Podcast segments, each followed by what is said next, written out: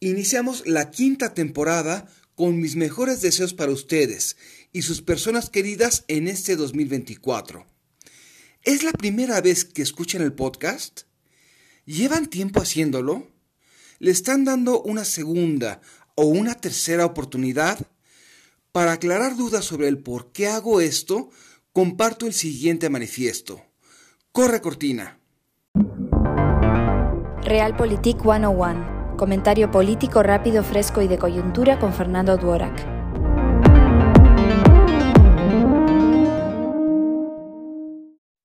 Como su nombre indica, se parte del realismo. Más allá de las buenas intenciones que atribuyamos a la clase política o las filias y fobias personales, es indispensable pensar lo público con información, inteligencia y una cabeza fría. Solo así podremos entenderla y tener la capacidad para influir. Aunque cada quien tiene sus preferencias políticas o ideológicas, hay que separar la información de la editorialización. No simpatizo con el gobierno, pero eso no es sinónimo de tener que apoyar a una oposición compuesta en su mayoría por personas cuya mayor aportación a la patria debería ser pedir perdón y retirarse a la vida privada. Por ello, la crítica siempre ha sido hacia todos. Eso es, sin ser gatillero.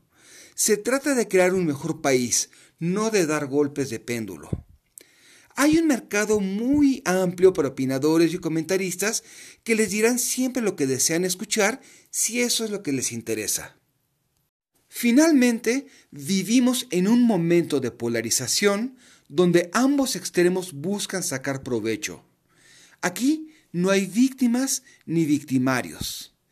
Estamos aquí no porque haya ganado Morena, sino fundamentalmente porque fracasó un proyecto de nación que, con lo bueno que haya tenido, fue incapaz de tejer una visión de patria compartida, abrió la economía de manera selectiva y fue alérgica a crear mecanismos eficaces de rendición de cuentas. Desde luego que el actual gobierno no es mejor, pero para que haya un cambio debe haber una alternativa creíble y atractiva.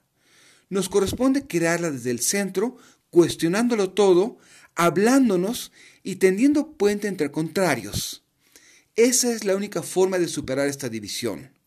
Fuera de ello, es banalidad y podría llevarnos a escenarios todavía peores.